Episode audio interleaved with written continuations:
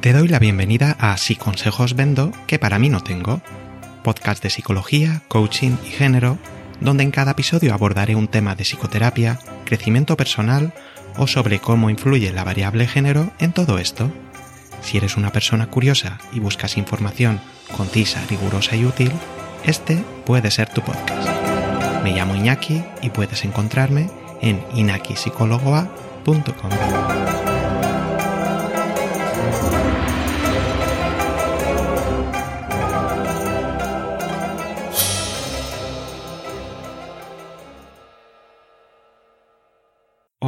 te doy la bienvenida al capítulo número 10, titulado Cómo salir de la depresión. Es una continuación del episodio 7, titulado ¿Por qué nos deprimimos? Allí decíamos que desde los modelos contextuales, la depresión no se define como algo que la persona tiene, sino más bien como una situación en la que la persona se encuentra. Una situación en la que la persona recibe muy pocas gratificaciones. Así, las causas de un estado depresivo no habría que buscarlas tanto en el interior de las personas, por ejemplo en sus pensamientos negativos, o en posibles desequilibrios en ciertos neurotransmisores, sino que habría que buscarlas en el contexto en el que se encuentran. También vimos que en el desarrollo de un estado depresivo influían múltiples factores, como por ejemplo acontecimientos y o contextos adversos, cambios fisiológicos, conductas de evitación social o de actividades que previamente habían sido reforzantes, etc. Así, para el episodio de hoy, lanzo al aire algunas preguntas. ¿Los cambios cerebrales son la causa de la depresión o la consecuencia de estar en un contexto deprimido? ¿En qué ámbito podemos actuar con mayor efectividad? ¿En el neurobiológico o en el comportamental? En el episodio de hoy vamos a ver primero qué aportan los tratamientos farmacológicos y a continuación haremos lo propio con los psicológicos. Vamos allá. Tratamientos farmacológicos. ¿Los antidepresivos funcionan? La respuesta corta es sí, a veces y solo para algunas personas. Pero antes deberíamos plantearnos otras preguntas. ¿Cómo se sabe si funcionan? En los estudios en los que se administran antidepresivos, para comprobar su eficacia se utiliza un grupo de control. A este grupo, en vez de antidepresivos, se les administra como placebo azúcar. Después, se comparan los resultados de uno y otro grupo. En uno de los últimos estudios publicados en la revista The Lancet, se aprecia que el placebo reduce los síntomas a la mitad para un tercio de las personas con depresión, tras dos meses de tratamiento, entre comillas. Y los antidepresivos mejoraban ese porcentaje solo un 20 o 25%, lo cual no es mucho. Y aquí entra en cuestión otro tema importante, el gran poder del placebo. En los casos de depresión se ha visto que el placebo tiene un efecto especialmente potente. Esto significa que las personas que son tratadas con azúcar mejoran también de forma significativa respecto a un grupo de lista de espera, que sería el que no recibe ningún tratamiento. Y es que, al parecer, las expectativas que tienes respecto a la efectividad del tratamiento que inicias influyen en el resultado final. En este caso, la esperanza de mejora representa un cambio de contexto que favorece que la persona aumente su actividad, y esto a su vez provoca una mejora en su estado de ánimo. Lamentablemente, se ha visto también que ese efecto placebo funciona solo a corto plazo, desapareciendo al final del tratamiento. Otro aspecto relacionado es que los estudios podrían estar sobreestimando los efectos de los antidepresivos. ¿Y cómo podría ser eso? Son estudios de doble ciego, donde ni la paciente ni la profesional saben quién está tomando placebo y quién antidepresivos. Así, evitan posibles sesgos involuntarios. Pero por cuestiones éticas, deben comunicar los posibles efectos adversos de los antidepresivos a ambos grupos. Debido a ello, algunas personas, al no sentir ningún efecto adverso, pueden adivinar que están recibiendo azúcar y anular así sus expectativas de mejora. En esos casos, el estudio ya no estaría comparando antidepresivos con placebo, sino con lo que se llama la lista de espera, es decir, ningún tratamiento. De esa forma, los supuestos beneficios de los antidepresivos podrían estar artificialmente inflados. Otra posibilidad es que ciertas personas que reciben el placebo realmente sientan algunos de los efectos adversos de los antidepresivos, por las expectativas que tenían. En ese caso, no sabrían que están tomando placebo y la comparación final sí que sería justa. Entonces, hemos visto que los antidepresivos funcionan a corto plazo para algunas personas. Pero, ¿qué ocurre a largo plazo? Esta es una cuestión clave, ya que las recaídas son bastante habituales en casos de depresión.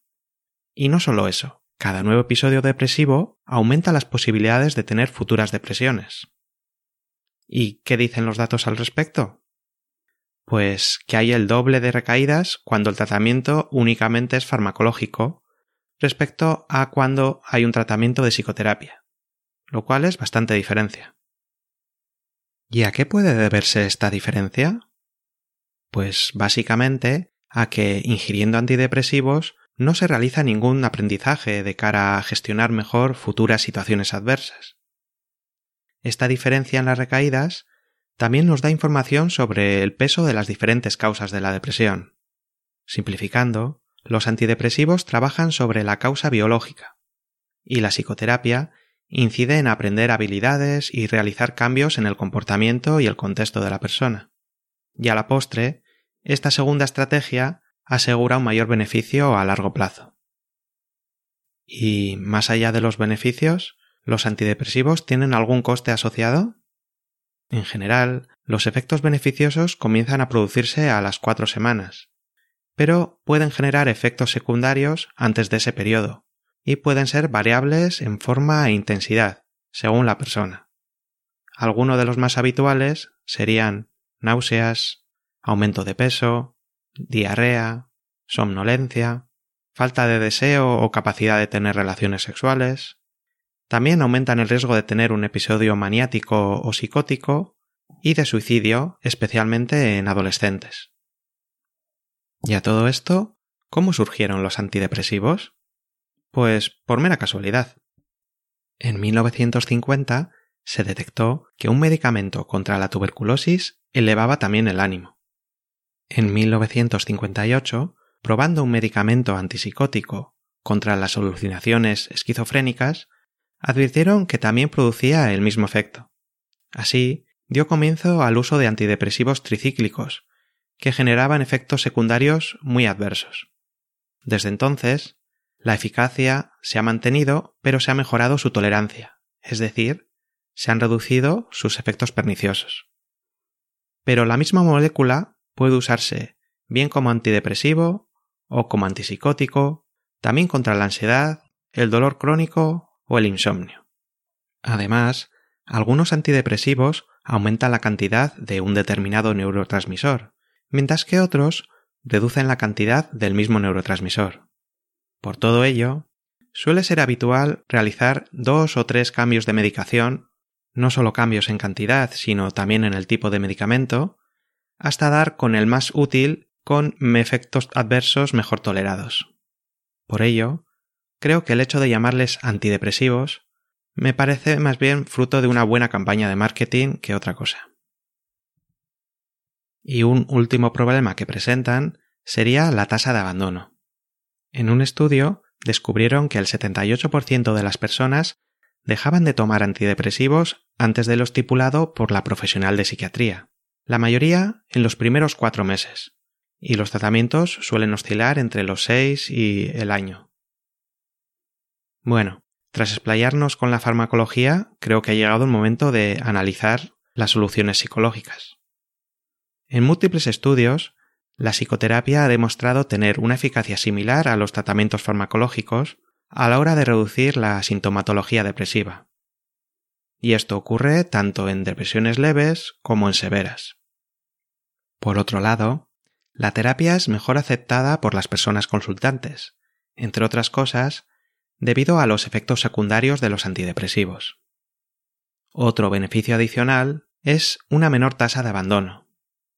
Y quizá la ventaja más importante es que las personas tratadas con psicoterapia tienen la mitad de probabilidades de sufrir una futura recaída respecto a las tratadas con antidepresivos. ¿Y funcionan igual los distintos tipos de terapia? Pues la verdad es que múltiples tipos de terapia se han mostrado eficaces a la hora de abordar la depresión, pero me centraré en la activación conductual por el siguiente motivo. Y es que creo que es el modelo más parsimonioso, el que ofrece la explicación más sencilla. Ahora me entenderéis. Generalmente, la terapia de elección ha sido la terapia cognitiva de Beck. Esta incluía un componente conductual similar al de la activación y también un componente cognitivo centrado en racionalizar las creencias erróneas que tenía la persona sobre sí misma, sobre el futuro y sobre el mundo en general. En diversos estudios se ha comprobado que la activación conductual que prescinde de ese componente cognitivo obtiene iguales resultados que implementar el paquete completo. Así, más allá de la eficacia, es decir, ver si algo funciona o no, la activación conductual sería más efectiva por obtener resultados equivalentes utilizando menos recursos y menos tiempo. ¿Y cómo se entiende la depresión desde la activación conductual? La depresión se explica como un contexto en el que la persona está, debido a que recibe menos gratificaciones en su vida diaria. Así, en lugar de centrarse en modificar las emociones o pensamientos de la persona, se centra en modificar su conducta. En general, las personas que acuden a terapia desean que su estado de ánimo mejore para así poder cambiar su comportamiento. La terapia, en cambio, les propone cambiar lo que hacen para que ello genere cambios en lo que sienten. ¿Y cómo explica que la persona se deprima? Por un lado, distingue entre problemas principales y secundarios. Generalmente, antes de iniciarse el proceso depresivo, ha sucedido un problema principal, un acontecimiento adverso o la acumulación en el tiempo de diversos estresores menores. Este problema principal repercute en el estado de ánimo de la persona y puede suponer una pérdida de satisfacciones, por ejemplo, si se ha perdido a una persona amada, o un aumento de experiencias negativas, por ejemplo, una persona en tratamiento oncológico. Por otra parte, estaría el problema secundario. Se refiere a acciones contraproducentes que realiza la persona debido a su estado de ánimo. Por ejemplo, aislarse socialmente, declinar invitaciones a actividades potencialmente agradables, reducir el número de actividades que antes le reportaban satisfacción, o realizar acciones impulsivas para evitar sentirse mal, como por ejemplo rumiar sobre qué podría haber hecho distinto en el pasado. ¿Y por qué digo que son contraproducentes? Porque las consecuencias de esas acciones secundarias si se reiteran y prolongan en el tiempo, suelen tener consecuencias negativas para la persona. La llevan a un bloqueo en múltiples ámbitos de su vida y reducen también su estado de ánimo y su vitalidad. ¿Y por qué haría la persona algo tan contraproducente? Pues porque esas acciones le producen un alivio inmediato. Por ejemplo, al declinar una invitación puede sentir alivio al no tener que mostrarse triste frente al resto de personas o al mostrarse inactiva, puede sentir alivio al evitar exponerse a una situación problemática. Pero, a medio plazo, esas acciones reducen el acceso a actividades agradables o generan sentimientos de culpa que realimentan su bajo estado de ánimo. Así, se produce un círculo perverso en el que la persona está cada vez más inactiva, más triste, con menos energía y con menos motivación. Este es el esquema general. Habría que evaluar causas adicionales según el caso particular, como por ejemplo beneficios que obtiene al librarse de ciertas responsabilidades. La persona también puede mostrarse muy activa, pero igualmente tener un bajo estado de ánimo porque no contacta con las gratificaciones de sus acciones. Resumiendo, el problema principal sería algo externo que le sucede a la persona, y el problema secundario sería algo que la persona hace y que mantiene su estado depresivo. El foco de la activación conductual se centra en atajar ese problema secundario, reduciendo las acciones improductivas y aumentando la actividad de la persona. Así, el aumento de actividad traería consigo el contacto con consecuencias agradables que eventualmente mejorarían su estado de ánimo. Entonces, si lo he entendido bien, ¿la terapia se centra en animar a la persona para que vuelva a hacer cosas? Pues vaya simpleza, ¿no? No se trata de que haga cosas sin ton ni son. Para una persona deprimida, sin energía, sin capacidad de disfrutar de nada y desmotivada, activarse supone un gran reto. Desde su posición, su estado de ánimo supone un obstáculo casi irrebasable a la hora de efectuar ciertas tareas. Y por ello, en la activación conductual se siguen una serie de pasos. Primero, se comienza realizando un monitoreo diario de la actividad de la persona, para ver qué actividades realiza y cuánto disfrute le reportan. Así, suele darse cuenta de cómo las acciones improductivas repercuten negativamente en su estado de ánimo. Posteriormente, se analiza qué actividades son potencialmente valiosas para la persona. Se puede partir de las que disfrutaba antes de su estado depresivo. A continuación, se ordenan dichas actividades según la dificultad o esfuerzo necesario para llevarlas a cabo. Luego, se comienza a agendar las actividades más sencillas, incluyendo algunas relacionadas con el ejercicio físico debido a sus probados beneficios de cara a mejorar el ánimo y recuperar la energía. La idea es poner las actividades en una agenda de forma consensuada, para que las personas las realice independientemente de si le apetece como de si no. Semanalmente se evalúan los progresos, redactando lo necesario en caso de incumplimiento. ¿Se ha realizado la actividad? Si es así, ¿cuál ha sido el grado de disfrute? Y si no se ha realizado, ¿qué dificultades ha tenido la persona? ¿Y qué podemos modificar para que la tarea sea aún más sencilla? Progresivamente, muy poco a poco, se irían añadiendo más actividades y de una mayor dificultad. Otro aspecto que se trabaja, si se ha detectado durante la evaluación, sería la rumia, ya que la rumia puede impedir que la activación suponga una mejora anímica. ¿Y cómo puede impedirlo? porque si la persona está rumiando mientras realiza una actividad, no está entrando en contacto con lo potencialmente agradable de la misma. Su atención está enredada en sus pensamientos y lleva a cabo la tarea de manera bastante automática, como si no estuviera presente. El antídoto suele ser trabajar el contacto con el presente, ya sea mediante ejercicios meditativos o centrando la atención en lo sensorial, lo que la persona ve, oye, toca, huele o saborea mientras realiza la actividad. En general, en la activación conductual el objetivo final es que la persona vaya siendo consciente de cómo afectan en su estado de ánimo las actividades que realiza. Así, será capaz de detectar el inicio de futuras recaídas y podrá planificar ya de manera autónoma actividades para volver a activarse. Así explicado, Puede parecer muy sencillo que una persona deprimida vuelva a activarse, pero si realmente lo fuera, la propia persona sería capaz de salir de su estado.